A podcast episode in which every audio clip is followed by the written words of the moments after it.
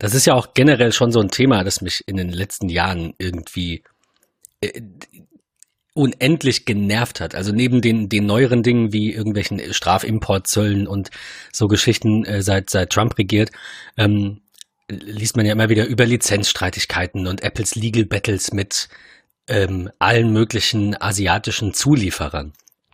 Ähm, weiß nicht, wie dir das geht. Man, man sieht das irgendwie ständig. Also so alle, keine Ahnung, einmal im Monat. Richtig. Und gefühlt jedes Mal, wenn man Twitter dann aufruft, ist äh, alles voll damit. Und es nervt. Es nervt äh, unendlich. Ja, vor allem ist das, also ich bin ja jetzt auch kein Freund von Gerüchten. Also ich lese sie mir gerne durch, aber ich finde es blöd, wenn wir im Podcast über, über Gerüchte reden. Eigentlich, weil ähm, das alles so unkonkret ist und es kann sich alles ändern. Und wir, wir wissen oder wir behaupten zumindest, dass Apple manchmal ja auch Gerüchte streut, bewusst, um mit falschen Informationen vielleicht auch auszuloten, was sie machen sollen oder in welche Richtung die Käuferschaft tendiert, was ja auch Sinn macht. Ähm, ja, von daher dachte ich, wir sprechen mal so ein, ein kleines bisschen über Chips, also nicht die zum Essen, sondern die in den Geräten. Und ähm, eine relativ aktuelle Meldung jetzt vom, vom 12. Dezember ist, dass Apple ähm, die ähm, Cellular Modems für die iPhones in Zukunft in-house entwickeln möchte, weil sie Korrekt, ja. halt mal wieder äh, Streitigkeiten mit äh, Qualcomm haben. Qualcomm, was auch immer. Tatsächlich mal wieder, ne? Kommt ja auch wirklich häufig vor. Äh, richtig, ja, absolut. Und ähm, eine andere Problematik, die ich ganz generell bei dem Thema sehe, wenn man, wenn man sowas zukauft, also wir wissen das ja von den, hilf mir auf die Sprünge, äh, SSDs, gab es ja Samsung und Toshiba, Toshiba, war, genau. War ja, ja, einmal diese Geschichte, wo dann die eine eben äh, schneller war und die andere langsamer. Genau, Toshiba ähm, in den Billigvarianten in Anführungsstrichen wurde langsamer und in den höherpreisigen Modellen dann die Samsung SSDs, ja. Ja, also, also so Geschichten, so Qualitätsunterschiede, die du dir einkaufst, die sind halt doof. Die sind aus unternehmerischer Sicht sicherlich verschmerzbar, vor allem für Apple.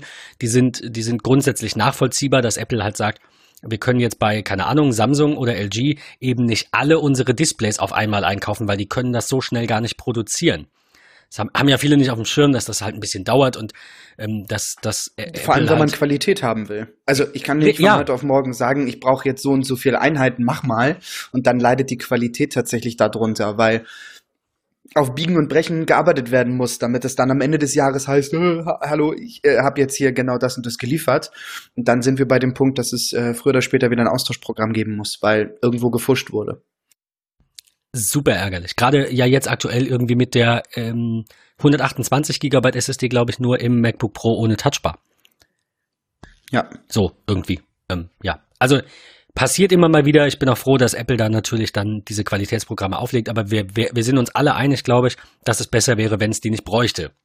An wem das dann immer liegt, ist die andere Frage und Diskussion. Aber natürlich wäre es schöner, genau wenn einfach Punkt. alles läuft. So. Genau, es wäre schön, wenn man halt nicht an den Punkt kommen müsste. Ich glaube auch fürs Unternehmen selbst, wo man sagt, okay, wir müssen jetzt nachbessern für etwas, was wir grundsätzlich eigentlich in unserem Unternehmen oder von unseren Zuliefern verlangen, ähm, da nachzubessern, ist, glaube ich, echt blöd. Und wenn man sich mal die Seite der Austauschprogramme äh, anschaut, die wir euch auch mit verlinken werden, ähm, dann ist dort eine ganze Ecke drin. Also wirklich eine ganze Ecke.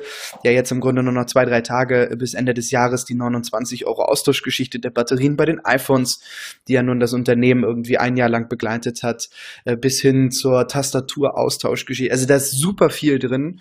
Ähm, ich finde es ärgerlich und schade, dass es eigentlich zu diesem Punkt gekommen ist, aber man kann es jetzt nicht mehr rückgängig machen. Jetzt wird ausgebessert und hoffen wir auf äh, ja, schönere Zeiten. Ja, ich meine, also du beziehst dich jetzt wahrscheinlich auf die Batteriegeschichte. Das ist natürlich super ärgerlich. Aber ähm, am ärgerlichsten finde ich tatsächlich die MacBook-Tastaturen. Dass man, dass man das nicht von vornherein, ja, es wird alles irgendwelchen Tests unterzogen. Und ja, man muss auch auf Kundenfeedback warten, weil man vielleicht nicht alles testet, wie die Kunden mit den Geräten umgehen, wie sie benutzt werden und so weiter und so fort. Aber das finde ich wirklich ärgerlich für ein Gerät, was 2000 Euro kostet, dann eigentlich eines der Hauptelemente oder Bedienelemente äh, so schnell verschleißt, finde ich super schade. Ähm, ich glaube, ich habe das in einer der letzten Folgen gesagt. Ich hatte das mit einem Softwarehaus ähm, davon. Vielleicht habe ich es auch nicht erzählt. Falls es das zweite Mal hört, tut es mir leid. Ähm, ein Softwarehaus und ich habe die Mobile-App von denen getestet auf, auf Android. So ein ähm, quasi Kunden-Auftragsverwaltung, so ganz grob umschrieben. Und ich habe in dieser App einfach Dinge gemacht, wo das Softwarehaus sagt, wie, wie schaffen Sie das denn? Ich sage, ja, sorry, der Bildschirm war gesperrt. Also der, ich hätte ein Passwort eingeben müssen, ich war nicht eingeloggt in der App. Ich gehe irgendwie in den App-Switcher, gehe wieder in die App und äh, brauche nichts mehr eingeben und habe Zugriff. Das keine Ahnung, das kann ich nicht reproduzieren. Ich sage, ja, aber es passiert bei mir halt. Und das ist nicht gut, weil das sind schützenswerte Daten, wenn da Kundendaten drin sind. Äh, aber gut, ähm, das, wie gesagt, Schwund ist immer und ähm, wichtig ist, dass man danach bessert und dass, dass Apple da eben diese Qualitätsprogramme auflegt und nicht einfach sagt, hier komm, ist uns egal. Ähm, ja. Wir wollen heute so ein bisschen sprechen über die Chips, die Apple so einsetzt und was da in letzter Zeit für Änderungen kamen. Ähm, Patrick, führ uns doch mal ganz kurz ähm, durch die Änderungen oder Neuerungen oder Verbesserungen, die Apple mit diesem neuen T2 Sicherheitschip gebracht hat. Ja, grundsätzlich ist es ja so, dass dieser Chip, dieser Sicherheitschip ja ganz speziell eigentlich für den Mac äh, hergestellt wurde und nicht für irgendetwas anderes. Und hier geht es tatsächlich einfach um die Sicherheit, ähm, ja, des kompletten Gerätes. Ja, der, der T2-Chip macht es ja beispielsweise, das ist so das, ich sag mal, Hauptfeature, was man von außen im Grunde sieht. Der T2-Chip bringt es mit sich, äh, das Siri-Kommando auszuführen äh, auf dem Mac. Ja, also die, dieser Chip ist dafür da, um dieses Feature mit äh, aufzunehmen. Aber er bringt natürlich extrem viel Sicherheit. Secure Enclave ist mit drin. Äh, es geht hier wirklich um äh, Bildsignalprozessoren, die dort arbeiten, ähm, was mit der FaceTime-Kamera zusammenhängt. Also wirklich alle Sicherheitsfaktoren, die von außen äh, im Grunde abgesichert oder abgeriegelt werden können durch diesen Chip. Sozusagen das FBI der Macs. Das, hast du sehr schön gesagt. Das Ganze fing ja an, ähm, ein kleiner Ausflug in die Vergangenheit mit ähm, Touch ID. Also der, der T1-Chip war 2016 und 2017 in den MacBook Pros mit Touchbar. Und da ging es dann eben um die ähm, um die verschlüsselte Verbindung quasi zwischen der, der Touchbar und dem Rechner, dass da eben nichts irgendwie zwischenrein ähm, abgegriffen werden kann. Äh, und um ähm, ähm, äh, primär Touch ID, sorry, bevor ich das jetzt vergesse, Touch ID äh, ist so ein bisschen das, ähm, der, der Knackpunkt gewesen, weil es muss ja sicher sein. Das heißt, der Mac braucht auch so eine Secure Enclave und so Geschichten, so wie es beim iPhone eben ist. Und äh, so kam Apple drauf, den, den T1 zu bringen. Und der ähm, T2 kam dann in den iMac Pro tatsächlich zuerst. Echt, tatsächlich? Das ist gerade an mir komplett vorbeigegangen, muss ich gestehen. Hatte ich jetzt, also nee, hab, musste ich jetzt auch na, nachschauen. Ähm, da, darauf läuft eine Software, die nennt sich BridgeOS und ähm, jetzt natürlich als BridgeOS 2.0, ist ein Derivat von WatchOS tatsächlich. Und ähm, ja, du hast es gesagt, der T2 kann eben ein bisschen mehr, zum Beispiel ähm, verbesserte auch die Kamera, also der, die, die Bildverarbeitung, der ähm, Image-Prozessor, der das Kamerabild aufbereitet. Ähm, man darf ja nicht vergessen, wir hatten das mal in der Folge, als wir über die iPhone-Kameras gesprochen haben, wie viel, ich glaube bei der Keynote-Folge über dieses neue Smart HDR, wie viel Software ein gutes Bild macht und wie viel Hardware ein gutes Bild macht und warum Megapixel nicht alles ist. Das ist hier das Gleiche.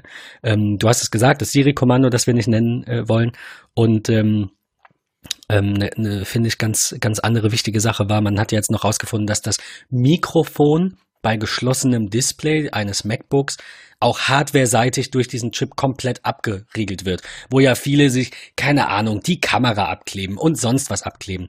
Ähm, ich glaube, auch das war irgendwann schon mal in irgendeiner Folge früher. Äh, ich habe irgendwann in einem Artikel gelesen, dass MacBooks älter als 2007 noch die Möglichkeit hatten, dass man die Kamera aktiviert, ohne dass das Licht angeht. Ja, genau, richtig. Ge ne? Genau, du erinnerst dich. Und wir, wir hatten, ähm, wir haben dann darüber gesprochen, dass nach dieser Reihe, also nachdem Apple dann gesagt hat, Moment, wir müssen was tun, seitdem alle Geräte hardware-seitig so verkabelt sind, dass es unmöglich ist, diese Kamera zu aktivieren, ohne dass das Licht angeht. Klar, genau. ich habe es nicht ausgelötet, ich kenne die Schaltpläne nicht, man muss dem vertrauen, aber ähm, äh, Experten haben das, die Geräte in einem Test unterzogen und haben gesagt, mit älteren Modellen als 2008, also vorher, 2007 und älter, geht es, danach geht es nicht mehr. Jetzt ist es so, dass eben zusätzlich auch das Mikrofon hardware-seitig quasi abgeklemmt wird und nicht abgegriffen werden kann.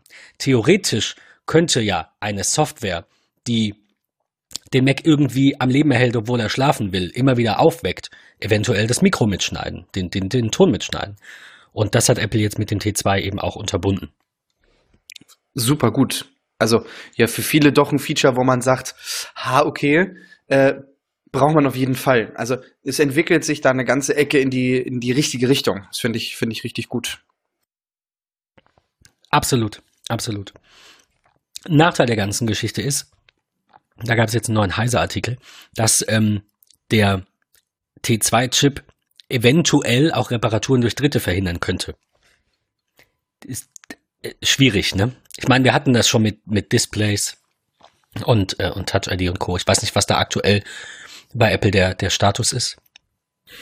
Ich weiß es auch nicht genau, aber es ist immer so ich meine, eine der letzten Meldungen war sogar noch, dass jetzt Drittanbieter auch Display-Reparaturen durchführen können. Also es ging da sogar in die in die Richtung Right to Repair so ein bisschen. Genau, weil das ja daran liegt, wenn ich mich recht entsinne, dass iOS 12 einem die Möglichkeit bietet, dass die Displays nicht mehr extern kalibriert werden müssen, sondern die Software jetzt die Über Kalibrierung Software. macht. Das war genau. die Geschichte. Externe, Richtig. genau, das hatte ich gelesen. Externe Reparaturdienstleister und wie auch immer äh, haben nicht die, die Calibration Hardware genau. gehabt, weil die halt ja. Apple intern ist, aber da das mit iOS 12 dann als Software funktioniert, kann Apple die halt auch anderen Repar Reparaturdienstleistern bereitstellen. So war es, exakt, genau.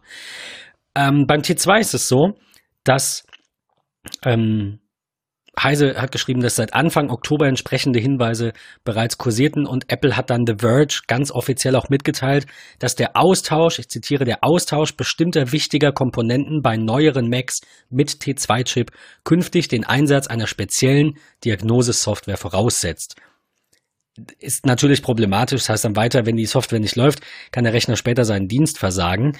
Ähm, dieser, dieser Kill-Switch wird es hier auch beschrieben, der ist nicht aktiv, aber klar, die Frage ist natürlich, will man sowas? Ich meine, da lässt sich immer drüber streiten. Apple hat auch schon von Beginn an mit, mit dem originalen App Store auf iPhone OS 2 war es, glaube ich, damals, kam der ja, oder 3, ähm, schon immer die Apps kontrolliert. Und Apple hat schon immer die Möglichkeit, Apps fernzulöschen, wenn sie irgendwie das System beschädigen könnten.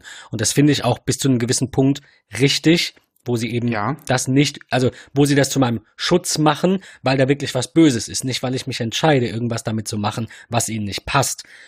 Das ist halt dann wieder so eine bisschen schwierige Kiste. Ist es auch. Also es ist schon schwierig, definitiv, aber wie du schon sagst, also da, wo wirklich extreme Sicherheitsrisiken sind, dass die dann sagen können, okay, Riegel vor, fertig, finde ich richtig. Also, also wir, wir können zusammenfassen. An sich ist der T2 eine super Sache.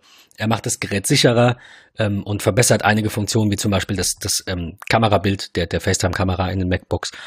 Und ähm, die, die größte Downside ist irgendwie die Möglichkeit von Apple eben ähm, bei nicht rechtmäßigen, darüber lässt sich streiten, das ist ein anderes Thema, kein Thema für diese Folge, bei nicht rechtmäßigen Reparaturen dann eben quasi das Gerät unbrauchbar zu machen, was natürlich sehr, sehr uncool ist.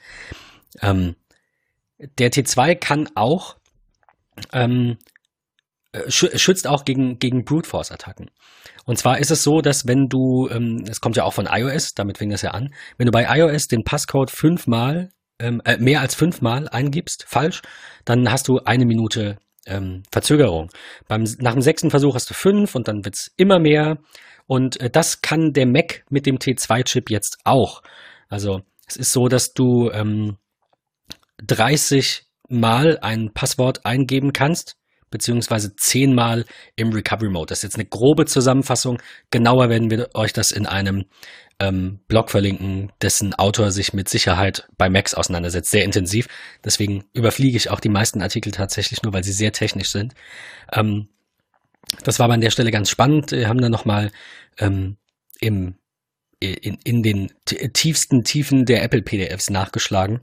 Und da heißt es tatsächlich, die absolut maximale Anzahl an falschen Passworteingaben bei einem Mac mit T2-Chip ist 90 egal welche verschiedene, also einzelne Methoden haben kürzere Limits, kleinere Limits, aber bei 90 ist Ende. Nach 90 Versuchen macht der Secure Enclave Prozessor nichts mehr. Der entsperrt nicht mehr das Volume. Dann muss man neu installieren. Da gibt's dann keinen Weg dran vorbei. Ähm, und alle Daten sind weg. Und alle Daten sind weg. Deswegen vergesst nicht eure Passwörter und macht Backups. Äh, hatten, wir, hatten wir auch in einer der vorherigen Folgen. Worüber wir aber primär heute sprechen wollen. Und deswegen war die Einleitung, hat, hat vielleicht äh, widerspricht dem so ein bisschen. Also ich sagte, wir wollen nicht über Gerüchte sprechen, aber es gibt ein ganz konkretes Thema, das mich seit langem auch verfolgt, neben diesen ganzen Lizenzgeschichten und dem Gedanken von Apple eben aus Lizenzstreitigkeiten ähm, äh, Produkte oder Produktsegmente ins Haus zu holen, in dem Fall eben diese Modem-Chips und andere, die sie ja vorher schon, ähm, die sie schon seit längerem intern entwickeln. Man munkelt, dass Apple eventuell auch Mac-Prozessoren in-house entwickeln will.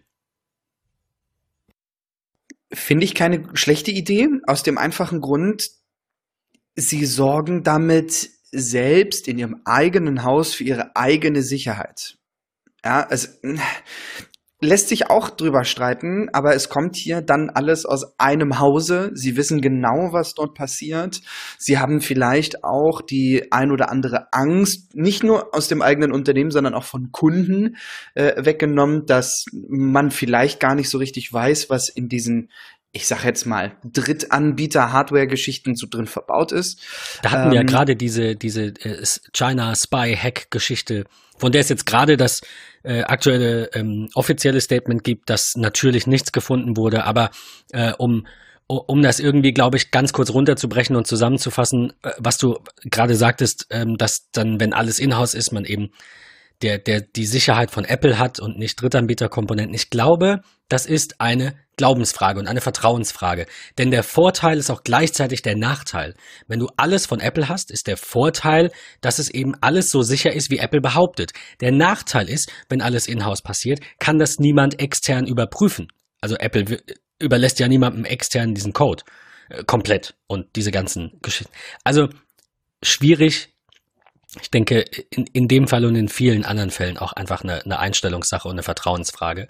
Aber klar, bevor ich mir als Apple Chips von zehn Parteien einkaufe, mit dem potenziellen Risiko, dass dann eben doch was ist, was ich jetzt einfach nicht glaube, dass das in der Vergangenheit so war, dass da irgendwie Intel oder Schieß mich tot äh, Qualcomm oder wer auch immer da irgendwelche Chips untergejubelt hat, oder versucht hat. Wer, wer, ist denn so doof? Ich weiß es. Äh, aber, aber okay, ich weiß es halt nicht. Genau. Ich, genau, Ahnung. ja. Ich stelle mir auch immer die Frage, was erhofft sich so ein Unternehmen davon? Also warum hätten sie es machen sollen oder warum hat man denen unterstellt, sie haben das vielleicht gemacht oder hätten das machen können? Ich denke mir immer so, wir sprechen jetzt hier nicht von einem sorry Leute da draußen, aber für so ein kleines Popelunternehmen, ähm, wo man dann vielleicht irgendwas mit erreichen will, aber das ist so ein gigantisches Unternehmen, was darauf ausgelegt ist, so unfassbar viel Kohle zu machen, warum sollte man sich damit tatsächlich schädigen? Ähm, das, das ist halt immer so pff, schwierig.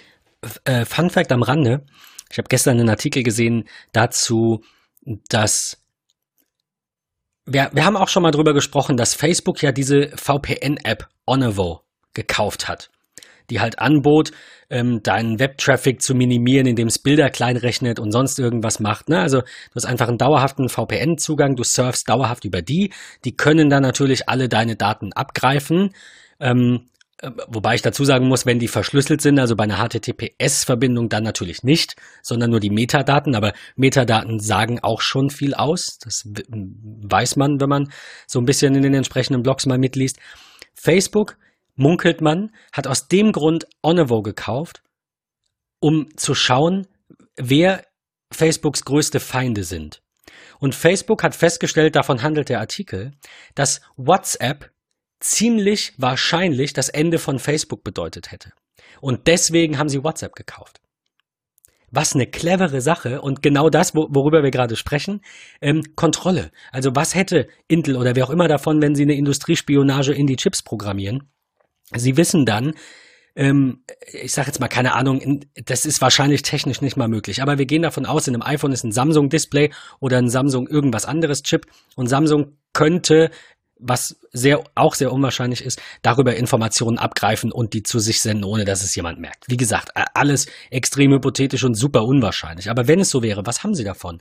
Sie können rausfinden, welche Dinge iPhone-Nutzer machen, können die mit ihren eigenen Daten, die sie von ihren Telefonen sammeln, irgendwie ähm, aneinanderpacken und können gucken, ob sie dann irgendwie eine, eine Art iPhone-Mode in ihre in ihren Android-Fork bringen und dann irgendwie sagen, wir machen jetzt ein Android, eine, eine iOS-ähnliche Oberfläche auf unseren Samsung-Geräten, um mehr Switcher zu bekommen. Also irgendwelche äh, Geld letztendlich ist die Antwort. Ne? Irgendwelche finanziell motivierten äh, Gründe wird es bestimmt haben, dass, dass sowas irgendwie ähm, angedacht ist. Wenn ich will, ich wollte nicht möglich sagen, weil ich glaube, dass es technisch einfach nicht so einfach möglich ist, ohne dass es irgendwer bemerkt. In irgend, also in, in den meisten Fällen geht es doch einfach immer nur um Geld. Also von daher, ja, schwierig. Aber äh, wir wollen sprechen über, über ähm, andere Chips, ähm, um jetzt wieder zum Thema zurückzukommen, die Apple eventuell bald in-house produziert. Wir wollen sprechen über einen möglichen Wechsel von Intel in Macs zu ARM. Dazu springen wir einmal ganz kurz zurück, denn das ist nichts Neues. Wir springen mal ganz kurz ins Jahr 2005. Da hat Apple nämlich auf der Entwicklerkonferenz, auf der WWDC, haben sie angekündigt, dass sie von PowerPC-Prozessoren zu Intel wechseln. Und ähm, ich, ich war da noch nicht so im, äh, im, im Mac, ähm, ich hätte beinahe Sumpf gesagt. Das klingt so negativ. Ich war dann, war da noch kein Mac-Nutzer. Ich glaube, ich kam erst 2000, wir hatten es letztens davon, 2008, genau, ich habe jetzt zehnjähriges. Äh, 2008 kam ich zu Mac, hatte mich aber ähm, dann eben mit dem beschäftigt, was so auch in den vergangenen Jahren passiert ist. Da war das noch nicht so weit weg. Also wer jetzt irgendwie seit zwei Jahren ein iPhone hat, der muss das natürlich nicht wissen. Wer 2006 und 2007 vielleicht schon mal mit einem iPod geliebäugelt hat, der kann sich dann dafür schon, ähm, schon interessiert haben. Der weiß es vielleicht der eine oder andere. Bis 2005 hatte Apple in allen Geräten PowerPC-Prozessoren verbaut. Und ähm, was ich jetzt rausgefunden habe im Rahmen der Recherche für diese Folge ist, dass das sogar das zweite Mal war und dass die ersten originalen Macintoshs ähm, tatsächlich mit Motorola-Prozessoren liefen und ähm, da schon Dem 68K. Wechsel stand. Bitte? Dem 68K. Dem 68K. Und ja. da fand schon ein erster Wechsel statt eben zu PowerPC. Und 2005 haben sie gesagt, sie wechseln. Jetzt müssen wir kurz, um den Vergleich gleich zu heute zu ziehen, müssen wir beleuchten, was ist passiert und warum ist es passiert und, und welche Folgen hatte das. Also es war so, dass sie auf der WWDC 2005, die ist ja immer so Mitte des Jahres, Juni, Juli, einen genauen Termin habe ich jetzt nicht äh, auf dem Schirm, haben sie angekündigt, dass sie ab Juni 2006 bis spätestens, also insgesamt, ne, ist ja meine Phase, bis Ende 2007 alle PowerPC-Prozessoren in ihren Rechnern durch Intel-Prozessoren, Intel x86-Prozessoren ersetzen werden. Die ersten Intel-basierten Mac-Rechner waren dann im Januar 2006 schon draußen mit äh, macOS, hieß es damals noch, macOS 10, ähm, 10.4.4 Tiger. Das war das erste Release, das das offiziell unterstützte. Und ähm, Steve Jobs hat dann im August 2006 mit dem Mac Pro quasi den, den letzten, ähm, ich sag mal, ja, Desktop-Rechner ist schon eine Workstation, aber den, den letzten äh, Rechner quasi ähm, auf, auf Intel gehoben und im Dezember 2006 gab es dann die Xserve Server mit Intel CPUs. Also Ende 2006 war das schon alles abgeschlossen, nicht Ende 2007. Die Frage nach dem Grund ist extrem wichtig, weil das auch so der, der Hauptgrund ist für die Gerüchte, die jetzt aufkommen. Die eine Problematik war die, die wir eingangs erwähnt hatten, nämlich Lizenzstreitigkeiten, äh, vielleicht auch Preisdiskussionen und so weiter. Ne? Also es geht einfach darum, es war, sie waren enttäuscht mit dem äh, Fortschritt von, von IBMs, also von IBM war das, von IBMs PowerPC-Technologie und ähm, haben gesagt, wir, wir haben mehr Vertrauen in das, was Intel macht. Das ist wieder genau der Punkt, den ich eben meinte, wenn wir überlegen, in welchem Zeitpunkt es gewesen ist, 2005, 2006, wo so die IT ja in Anführungsstrichen nochmal einen riesigen Umschwung erlebt hat, durch die Smartphones, die kamen, ähm, oder durch die Vorbereitung der Smartphones, alles das, was dort äh, damals kam, äh, auch da wieder genau das Gleiche. Es war wieder Macht und Geld im Spiel. So, das ist dieses, okay, ja, es gab dort Streitigkeiten, weil gerade wer, wer sich mal so ein bisschen auch mit der Biografie, sag ich mal, von Steve auseinandergesetzt hat, auch da gab es ja mal richtig Clinch und Ärger und Stress, so dass er von seinem eigenen Vorstand aus dem Unternehmen und so weiter und so fort. Warum? Geld, Macht, ja. Das ist wieder so, finde ich ganz interessant, wie sich das so entwickelt hat. Wir werden ja gleich noch an den Punkt kommen, was sich da jetzt vielleicht ändert äh, oder ändern könnte. Und ich finde das ganz interessant, dass es jetzt nicht mehr um Macht und Geld geht.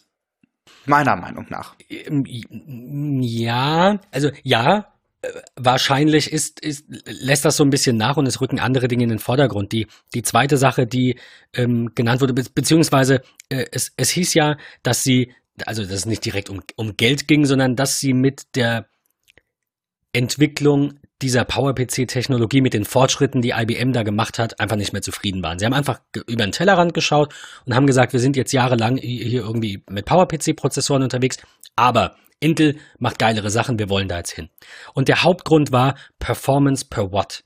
Also es geht darum, wie leistungsstark ist ein Prozessor in Relation zu seinem Stromverbrauch.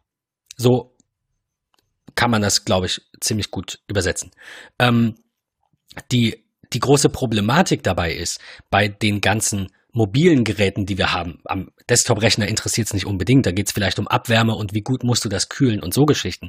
Aber gerade im mobilen Bereich, bei einem iPhone, bei einem iPad, bei einer Watch vor allem oder AirPods, geht es darum, dass diese kleinen Schaltkreise, die da drin sind, so wenig wie möglich Batterie ziehen, dass so, so lange wie möglich eine, eine Akkulaufzeit eben, eine, also eine Akkuladung ausreicht. Und das war damals der Hauptgrund für Apple äh, zu sagen, wir, wir wollen jetzt wechseln von, ähm, von PowerPC zu Intel. Wer das ein bisschen genauer wissen will, ich habe einen, ähm, einen Artikel von John Gruber verlinkt vom, äh, vom 6.11., da wurde er angetwittert von, von jemandem, ähm, Peter Zopf, der irgendwie das Video verlinkt hat und gesagt hat, bei Minute, ähm, knapp Minute drei, sagt äh, Steve Jobs das auch nochmal eben auf der Bühne und sagt, ähm, es ist ähm, wichtig, dass die, die ähm, Power Consumption, die, die Batteriebenutzung, äh, die, der, der Stromverbrauch, dass das ähm, eben eine ziemlich hohe Priorität genießt und man das nicht vergessen darf. Und das war so einer der, der Hauptpunkte, äh, zu Intel zu wechseln. Es hatte allerdings noch einen anderen Vorteil, wobei das jetzt nicht so im Fokus stand, nämlich man, man konnte äh, Windows echt ausführen auf dem Gerät, ohne Emulation. Weil ähm, Windows ja von, von, ich glaube von Anfang an sogar, eben nur Intel-Prozessoren unterstützte, also x86 ähm, ähm, Prozessoren, also zumindest die neue, die moderneren, ja, so Windows 95 und neuer mit, mit einer GUI. Nicht die alten Versionen bin ich jetzt nicht so im Thema, worauf die liefen. Ähm, ja, wie auch immer. Also das war ein, war ein größerer Vorteil, äh, der zwar nicht so im Fokus stand, aber halt eben einfach so, so ein netter Nebeneffekt war, dass man Mac-Nutzern die Chance gibt zu sagen, hey, du du nutzt einen Mac, der ist cool, wir sind toll, aber wir wissen, es gibt für uns nicht alle Software auf der Welt. Windows ist halt einfach die Nummer eins, was Software angeht, Softwareverbreitung angeht. Installiere dann Windows doch einfach parallel auf die Platte und wenn du das brauchst, startest du neu und hast ein echtes Bootcamp und da läuft ein echtes Windows. Ähm, wir kommen gleich zu der Frage, ob Apple wechselt und warum. Ich würde aber vorher gerne noch kurz erwähnen, wie die Mobilgeräte, die iPhones und andere mobile Geräte nach und nach quasi zu Apple gekommen sind, was die Chips angeht und wie die verbessert wurden. Und zwar haben wir, ähm, also ich habe einfach mal das Experiment gemacht und den Mac Tracker, das ist eine sehr gute App, die ich an der Stelle ähm, verlinken möchte, in Mac Tracker nachgeschaut. Da ist nämlich so ziemlich alles drin, alle möglichen Details, die man braucht über alle Geräte, die Apple jemals hält, also ganz alte auch. Ich bin immer wieder erstaunt, was es da alles gab. Ähm, alle Infos drin. Könnt ihr euch runterladen, könnt ihr reinschauen. Ich habe mal ganz grob geschaut, wie sah das denn bei den iPhones aus? Weil bei den iPhones wissen wir schon seit Jahren, ähm, Apple hat da eigene Chips drin, die heißen immer A und irgendeine Zahl und jedes Jahr wird die, wird die Zahl größer und das war's. Und im iPad ist dann mal ein X hinten dran. So. Ähm, wenn man sich das anschaut, das erste iPhone kam mit einem äh, Samsung-Prozessor tatsächlich, also ein ARM-Prozessor, eine ARM-Architektur von Samsung. Ähm, 32-Bit. Dann kam das 3GS, auch wieder 32-Bit, ein bisschen schneller, war dann 833 Megahertz, getaktet auf 600. Auch ähm, wieder ein Samsung? Auch wieder Samsung. Dann kam im iPhone 4 tatsächlich schon das erste Mal ein Apple-eigener Chip, der heißt dann nur noch A4. Äh, war zwar immer noch 32-Bit, aber in-house. Das heißt, Apple hat hier gesagt, wir lassen diese Chips nicht mehr von Samsung machen, sondern wir sprechen uns, ähm, wir sprechen uns ab mit, mit ähm, mit unseren Entwicklern, mit unserem Engineering-Team. Ich glaube, sie haben damals auch noch ein bisschen natürlich Expertise dazu gekauft und haben geschaut, wie können wir auf ARM-Basis einen eigenen, eine eigene CPU-Reihe starten. Ähm, Im iPhone 4S war es dann endlich Dual-Core. Meine, sowas entwickelt sich ja. Wir sind halt heute schon sehr weit und gehen jetzt quasi knappe zehn Jahre zurück. Im iPhone 5S waren es dann 64 Bit. Es gab diesen Motion Co-Prozessor für die Bewegungserkennung, für die bessere Schrittaufzeichnung und so Geschichten. Und wir sind da dann schon bei 1,3 Gigahertz, wobei das wie Megapixel bei Apple eigentlich gar nicht so relevant ist. Und es waren damals schon Höllenmaschinen. Das waren richtig gute, richtig gute CPUs. Im äh, im iPhone 7 kam der, der nächste große Breakthrough. Das habe ich auch so noch nicht von einem anderen, ähm, also auf ARM-Basis ja, in anderen Android-Phones ja, an, in Mobilrechnern und Desktop-Rechnern mit Intel-Prozessoren oder ähnlichem noch nicht gesehen. Apple hat mit dem iPhone 7 ja diesen Fusion-Chip gebracht der halt zwei High-Performance-Kerne hat und zwei High-Efficiency-Kerne. Sie haben also gesagt, es gibt Aufgaben, die brauchen richtig viel Bums. Dann nehmen wir einfach die Kerne, die auch richtig viel Strom ziehen, aber eine geile Leistung haben. Und für alles andere nehmen wir einfach zwei Kerne in diesem Prozessor, die relativ also langsam, natürlich auch langsamer getaktet sind, die langsam arbeiten und eben auf Effizienz ausge, ausgelegt sind. Äh, Im iPhone 8 hieß der Chip dann nicht mehr Fusion, sondern Bionic und hatte dann eben statt zwei vier High-Efficiency-Cores. Und das ist äh, auch bis heute geblieben, also auch in den aktuellen iPhones, sechs Kernprozessoren. Aber das kann man eben nicht so sehen wie bei Intel, wo man sagt, das sind jetzt sechs mal vier Gigahertz. Es geht bei Apple eben ganz bewusst nicht um eine reine Geschwindigkeit, um irgendeine Zahl, sondern darum, dass diese Kerne möglichst einfach und möglichst batterieschonend alle Aufgaben abarbeiten. Und der Nutzer bekommt davon natürlich nichts mit. Wofür auch, muss er nicht. Und das bei einer Leistung von äh, knapp 2,5 Gigahertz. Das schon, ist schon Ja, dann na, selbstverständlich wird dann trotzdem wieder irgendein Android-Nutzer sagen, aber mein hier Name einfügen hat 3,9 Gigahertz. Wie gesagt, ist wie Megapixel, kann, können wir gerne ewig drüber diskutieren. Also äh, bitte, liebe Hörer, meldet euch, ähm, falls, falls noch nicht geschehen, auf dem MetaMost-Server an und diskutiert das mit mir aus, habe ich richtig Lust zu. Ähm, ich, sehe das nämlich tatsächlich so wie Apple. Ich finde, ähm, diverse Tests in der Vergangenheit haben uns gezeigt, dass es eben nicht darauf ankommt, welche ähm, Taktfrequenzen Prozessor hat, sondern wie effizient er arbeitet oder welche Megapixelanzahl eine Kamera hat, sondern wie gut der Sensor dahinter ist und wie und andere Verarbeitung und Spiegel und schieß mich tot. Ähm, wo wir beim Thema sind, ähm, sowas misst man natürlich mit einer Software. Und ich würde euch an dieser Stelle gerne ein Programm empfehlen, das nennt sich Geekbench. Das benutze ich schon seit, seit einigen Jahren. Und ähm, wir kommen gleich nochmal zu Geekbench, wenn wir kurz über die, die, das Gerücht sprechen, dass Apple vielleicht wechselt. Äh, Geekbench hat, hat ähm, verschiedene Tests, also es gibt eigentlich zwei grobe Tests. Es gibt einen ganz normalen CPU-Test, der testet halt einfach verschiedene Aufgaben, die er dem Prozessor gibt. Ne? Der sagt dann hier, rechne mal die Wurzel aus ewig lange Zahl oder sonst irgendwas. Und da gibt's halt verschiedene Tests, Algorithmen, die über Jahre irgendwie weiterentwickelt wurden, die dieses Programm alle vereint. Die testet es einmal auf einem Prozessor, das ist dann der sogenannte Single Core Score, also da kommt eine Punktzahl bei raus. Und es gibt einen Multicore-Score für Mehrkernprozessoren, für, für Mehrkern, ähm, auf, auf mehrere Kerne verteilte Aufgaben. Und es gibt einen sogenannten Compute Score, da wird dann die, die Grafikleistung quasi getestet. Also so ein, so ein bisschen wie so ein Cinebench oder wie die früher hießen. Sowas, sowas gab es ja auch. Ähm, Geekbench ist eine sehr gute Software, die leider ein kleines bisschen was kostet, aber das ist, denke ich, sehr, sehr gut investiertes Geld. Wir haben damals das, ähm, ähm, äh, ich habe damals das, die Software glücklicherweise geschenkt bekommen. Es ist schon Jahre her. Ich glaube, das Update auf die Vierer musste ich dann sogar kaufen, aber äh, an dieser Stelle trotzdem nochmal Danke und eine absolute Empfehlung von meiner Seite.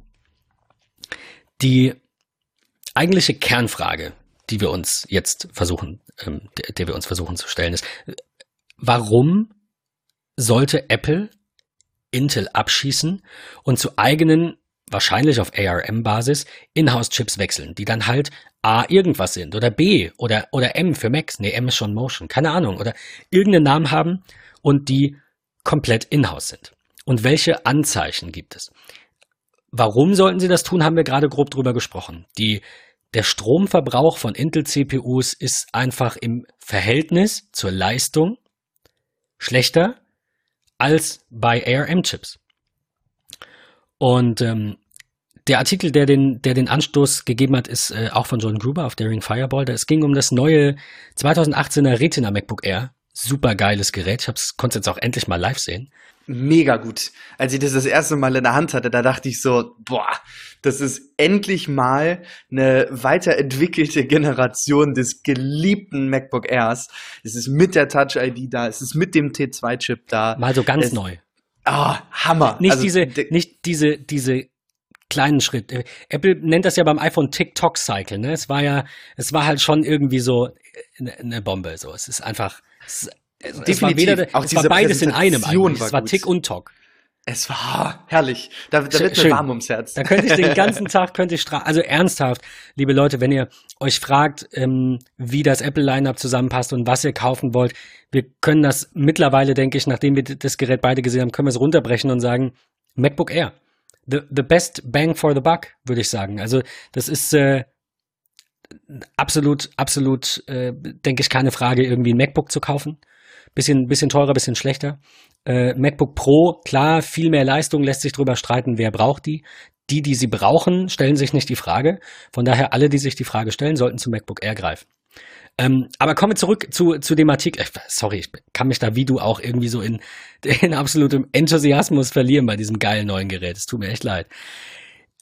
Wie, die, worüber er schreibt in diesem Artikel ist, wie Apple dieses MacBook Air auf, äh, in, in der Keynote angekündigt hat. Und ähm, er sagt, das Wort Intel ist nur auf einem einzigen Slide erschienen. Und die äh, äh Laura, die, die, äh, der Vice die, die Vice Präsidentin des äh, Hardware Engineering, die hat das äh, Gerät ja angekündigt und sie hat auch nur einmal Intel erwähnt und hat gesagt, die neuen Airs haben the latest Intel Integrated Graphics. Und das war's. In der Präsentation des Mac Mini war Intel nirgends zu sehen und wurde nicht genannt. Es hieß da nur ähm, vier- und sechskernige achte Generation Prozessoren, aber da stand nicht der Name Intel. Das ist so seine, ähm, seine Hypothese, dass da vielleicht schon so ein bisschen äh, mehr dahinter steckt. Und äh, es war vorher auf den Slides immer. Apple hat das immer hervorgehoben. Die Partnerschaft mit Intel war immer irgendwie so ein, so ein Zugpferd auch. Und guck mal, wir haben jetzt nicht mehr PowerPC, wir haben jetzt Intel, die haben das seit 2005 regelrecht zelebriert, so wie sie viele Dinge zelebrieren, gerade in ihren Keynotes. Ähm, und sie haben, heißt es weiter in dem Artikel, sie haben beim iPad Pro ein komplettes Segment sich genommen, um über den A12X-Chip zu sprechen, der im iPad Pro drin ist und über die Performance, die er bringt und über ähm, die CPU und die GPU im MacBook Air haben sie nicht gesprochen. Es war ihnen, es sind einfach egal. Die Frage ist natürlich, muss man das bei einem MacBook Air tun, weil das eher ein Consumer Device ist? Interessiert das die Leute? Und ich glaube, das ist so auch meine Antwort, nein. Die, es interessiert eigentlich, interessiert es niemanden. Ich, schreibt, ich, ich glaube das auch so. Ich, also, ja, ob also da Intel draufsteht oder Banane Benutzer, draufsteht, ist egal. Ja, genau. Den, den normalen Benutzer interessiert das nicht. Mich als Pro, wenn ich Videoschnitt mache, wenn ich keine Ahnung was sonst mache, dann äh, interessiert mich das vielleicht und dann ist das auch okay und das sollte auch irgendwo stehen. Vielleicht nicht bei einem iPhone und iPad, ähm, aber bei einem Mac steht halt eine, eine Gigahertz-Zahl dran, okay, und daran kann man sich orientieren. Aber der, ich glaube, das langfristige Ziel von Apple ist auch wegzugehen und das schreibt, äh, schreibt John ja auch in dem Artikel. Er sagt, für das MacBook Air bietet Apple aktuell nur eine Konfiguration an. Es gibt keine Build-to-Order CPU-Option. Du kannst, ähm, du kannst eine, eine 1,6 äh, äh GHz Dual-Core CPU nehmen, eine 8. Generation Intel i5 mit Turbo Boost bis 3,6 GHz. Ende. Du kannst nicht sagen, ich hätte aber lieber einen Quad-Core oder ich hätte gerne einen i7 oder ich hätte gerne was auch immer sonst. Du kannst dich entscheiden, 8 oder 16 GB RAM zu nehmen, die Storage-Größe und die, äh, die Farbe natürlich, ne? die schönen neuen Farben. Äh, goldenes MacBook Air, wenn man da drauf steht. Das sich übrigens, habe ich gehört von einem Händler, ähm, gar nicht so gut verkauft. Das goldene und, und Space Gray ist irgendwie das Zugpferd, das hat mich sehr überrascht. Ähm, und nachdem ich das jetzt auch mal live gesehen habe und ein bisschen damit rumspielen konnte, wird mein nächstes Gerät definitiv auch Space Grau. Ich finde es schon ziemlich cool. Ist mal so was Neues, ne? Ist auch wieder dieses. Es war all die Jahre so schön, dieses geile Apple-Silber, aber sie haben, sie versuchen jetzt einfach, glaube ich, Space Grau so ein bisschen als neue. Ja, viele haben ja auch schon geweint, als das Apple-Logo nicht mehr leuchtete. Was ich ehrlich gesagt ja. gar nicht schlimm finde. Ja, der, ich weiß nicht, wer das letztens, ich hatte letztens ein Telefonat, da ging es darum. Ich finde, es ist schade, dass der Apfel nicht mehr leuchtet, aber ich finde, wie sie das gemacht haben mit dieser Spiegelung und die Farben passen perfekt zu den jeweiligen Geräten. Ich habe das damals, als es neu rauskam, als das erste Space Gray Gerät war, glaube ich, das MacBook Pro mit Touchbar auch äh, rauskam, oder eins vorher schon. Ich mir das ist es nicht das MacBook gewesen, angeschaut. das 12 Zoll Modell? Es war das, entschuldige, es war das MacBook, korrekt. Ja, und da war ich, um das unbedingt mal zu sehen, weil so Apple-Fan, ne, fährst du halt mal 100 Kilometer in den Store und hab mir das mal angeguckt und fand's mega geil. Aber irgendwie ist es dann, ich, ich glaube, der Hauptgrund für mich doch ein silbernes Gerät zu kaufen war die Angst, dass ich ein silbernes besser verkaufen würde, wenn ich es wieder verkaufe, als Space Grau. Jetzt, wo ich weiß, dass die Statistik sagt, dass das Schwachsinn ist, wird es wahrscheinlich dann Space Kraus werden. Aber okay, sorry, ich wollte gar nicht abschweifen. Also, ähm, Gruber schreibt, er hasst es, sich für eine CPU zu entscheiden, weil er die richtige Balance zwischen Performance und Batterielaufzeit einfach nicht bestimmen kann. Und er erwartet, dass das, äh, er findet, dass das eine ähm, eine äh, Kategorie der Entscheidung ist, die Apple treffen sollte, denn das machen sie auch für iPhones und iPads. Und ich stimme da insoweit mit ihm überein, als dass ich sage, okay, wenn wir über Pro-Geräte sprechen, über einen iMac Pro, über einen Mac Pro, über äh, alles, was irgendwie super viel Geld kostet und von Menschen benutzt wird, die den ganzen Tag wahrscheinlich an den Geräten hängen, dann würde ich mir schon wünschen, dass die Optionen haben. Das steht außer Frage. Aber bei den Geräten, die sich der Otto Normalverbraucher, die Otto Normalverbraucherin gönnt, Oma, Mutti, wer auch immer. Ich meine, ich kenne sehr viele Menschen, die einfach ein MacBook Air haben oder eben ein iPad, die, die, die keinen Mac haben, die haben vielleicht ein iPad. Die interessiert nicht, wie schnell das ist und wie viel RAM da drin ist. Apple sagt das nicht mal offiziell. Das wird dann getestet, das kann man dann auslesen. Geekbench hilft da unter anderem auch. Aber Apple hat nirgends stehen, das ist das neue iPad Pro mit 3 GB RAM. Ähm, und beim neuen iPad Pro ist es ja tatsächlich auch so, wenn du das 1 Terabyte Gerät nimmst, kriegst du 6 GB RAM, ansonsten 4. Warum? Braucht mich nicht zu interessieren. Apple hat mir diese Entscheidung abgenommen. Kann man gut finden, kann man schlecht finden, äh, ist für jeden was dabei, gar keine Frage. Aber Apple entscheidet das. Ende. Und Gruber sagt, er, er ähm, denkt, ähm, dass das äh, bei den Macs eben äh, auch so sein wird und dass diese Entscheidung, dass das MacBook Air nur noch mit einer CPU und ohne Konfigurationsmöglichkeiten angeboten wird, darauf so ein bisschen hindeutet. Weil es in Zukunft eben gar keine Wahl mehr gibt, weil Apple sich entscheiden wird, eine Inhouse-CPU zumindest erstmal ins MacBook Air zu bringen. Das wäre jetzt auch meine Vermutung. Und dann mal gucken, so nach dem Motto. Ja, ich bin, ja, ich bin gerade so lange am Überlegen. Ich stelle mir auch manchmal die Frage, warum machen sie die Unterschiede 1 Terabyte, 6 Gigabyte Arbeitsspeicher? Warum gibt es das überhaupt? Ist, hängt das mit der, mit dem Festplattenspeicher zusammen oder nicht? Das ist so, da hadere ich immer mit mir, gerade wenn mich auch irgendwie Verwandte ansprechen, Kunden oder wie auch immer. Warum, wieso, weshalb ist das so? Ich weiß nicht, ob das so richtig ist, dass Apple mir da die Entscheidung abnimmt. Weiß ich nicht. Finde ich, finde ich tricky. ähm, ja. Das ist, das ist jetzt schwierig, diese Diskussion in dieser Folge komplett irgendwie auszureizen, weil sonst sind wir lange über unserem Zeitlimit. Also ich will das jetzt nicht irgendwie. Ich, ich, ich verstehe es. Ich sehe es anders, aber ich verstehe es absolut. Optionen sind gut. Nur hast du halt immer die Problematik, du hast Ahnung. Du, du, du kannst das konfigurieren, du verstehst das. Jemand, der es nicht versteht und das ist für zumindest ein iPad, ein iPhone, also für alles, was nicht Pro ist, ist das, äh, ist das, denke ich, sind wir uns auch einig, dass, dass Menschen, die diese Gerätekategorie kaufen, sich damit gar nicht auseinandersetzen sollten oder also müssten idealerweise. Ja, beim iPad Pro gebe ich dir recht, kann man drüber diskutieren, weil es halt ein Pro-Gerät ist, ob da nicht doch irgendwie. Aber es ist wirklich schwierig. Es, also kann ich jetzt auch irgendwie, ja, nee, kann ich, kann ich nicht beantworten. Was ich aber, was ich sagen kann ist, und das ist, glaube ich, so das Wichtigste aus diesem Artikel und das Wichtigste für die Diskussion und für die Überlegung, ob Apple wechseln will, sind die Benchmarks aus äh, Geekbench. Und zwar hat er ein paar Geräte getestet, und zwar das äh, 2018er MacBook Air mit dem Retina-Display, das äh, ältere MacBook Air, das es immer noch für 1000 Dollar, ich glaube 1100 Euro jetzt gibt, und das 2018er iPad Pro, das iPhone 10s und ein 15 Zoll MacBook Pro mit 2,9 GHz i9 Prozessor. Das ist deswegen, also der i9, den es jetzt quasi neu gibt, der das Beste ist, was Intel aktuell zu bieten hat. Einfach mal drei Zahlen zum Vergleich. Der reine Single-Core-Score, ähm, ne, vorhin erklärt, Aufgaben, die nur ein CPU-Kern bearbeitet, hat bei dem neuen MacBook Pro, äh, MacBook Air Retina 4300 Punkte.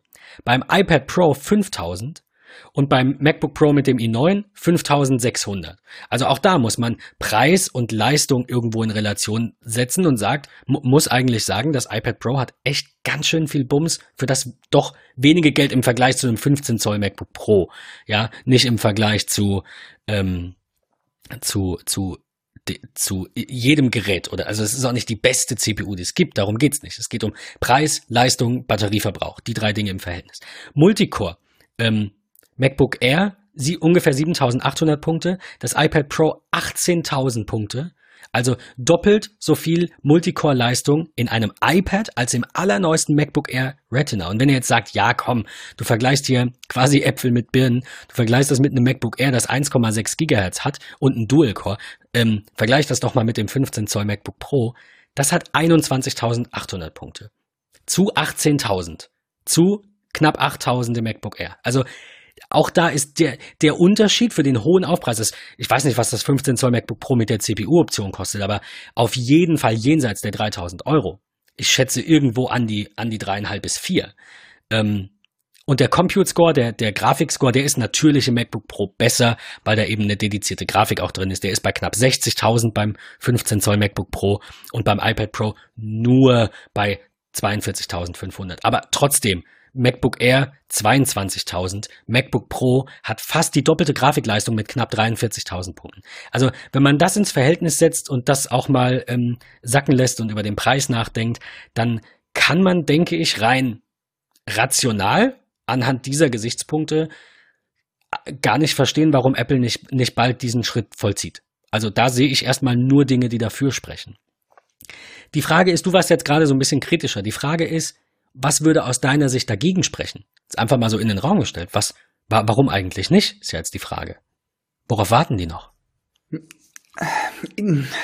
Ich finde es schwierig zu beantworten, aber meine persönliche Einschätzung, die ich generell habe, nicht nur gegen dem Unternehmen, sondern auch gegen andere Unternehmen, ist, muss alles aus dem eigenen Haus kommen? Muss ich wirklich ähm, für meine Suppe alles selbst in meinem Garten anbauen und das fertig machen? Ja, warum kann ich nicht ähm, Gemüse A da kaufen, Gemüse B da kaufen? Also warum muss ich alles selber machen? Das ist so eine Frage, die ich mir schon länger stelle. Ähm, und ja, man hat sich damals auch die Frage gestellt, okay, warum baut Apple keine iPods mehr? Ja, okay, es ist selbsterklärend, alle haben irgendwie Smartphones dabei, aber wollen sie sich auch noch darauf spezialisieren oder beschränken, in Anführungsstrichen, spezielle Geräte für reine Musikkonsumenten zu machen? Wenn ja, warum hat es dann ein iPod Touch gegeben? Aber das, das ist eine andere Geschichte. Ich stelle mir wirklich nur die Frage, muss es aus einem Haus kommen? Das ist so ein bisschen die, die Frage vor allem, wenn man dann mit der Prozessorleistung nicht zufrieden ist, stellt man sich die Frage, okay, Apple, was hast du dort gemacht? Und dann zurückzurudern und zu sagen, okay, wir haben es probiert, es war blöd, wir gehen wieder zurück auf Intel oder was ist, was auch immer, finde ich tatsächlich Aber sie haben also, jahrelang Expertise. Also ich verstehe den Punkt. Ja, ich glaube, dass das extrem Fall. unwahrscheinlich ist, weil wir halt sehen, was das iPad Pro nicht nur in den Benchmarks, sondern auch in allen möglichen Videos von allen möglichen äh, News-Outlets aus den Staaten, die gesagt haben, ich habe irgendwo die Headline gelesen, iPad Pro is a tamed beast. Also es ist irgendwie, es hat eine unendlich geile Leistung, deswegen wird auch nächstes Jahr ja Photoshop dann aufs iPad kommen, aufs iPad Pro kommen zumindest. Ähm, also ja, ich, ich glaube, dass das Risiko, dass sie zurückrudern müssten, relativ gering ist. Äh, und ich bin mir nicht sicher, ob der Punkt, muss denn alles aus dem eigenen Haus kommen, überhaupt ein, ein, valider Antipunkt ist. Nein, es ist natürlich, na, natürlich ist die Antwort nein, muss es nicht. Aber die Fra aber es spricht ja nicht unbedingt dagegen. Außer, wo wir dann wieder, wo schließt sich der Kreis beim Anfangsthema sind mit dem T2, Reparaturvernagelung, wie Heise schreibt, mit der Möglichkeit für Apple da irgendwie die Geräte zu sperren, wenn die nicht offiziell repariert wurden und so Geschichten.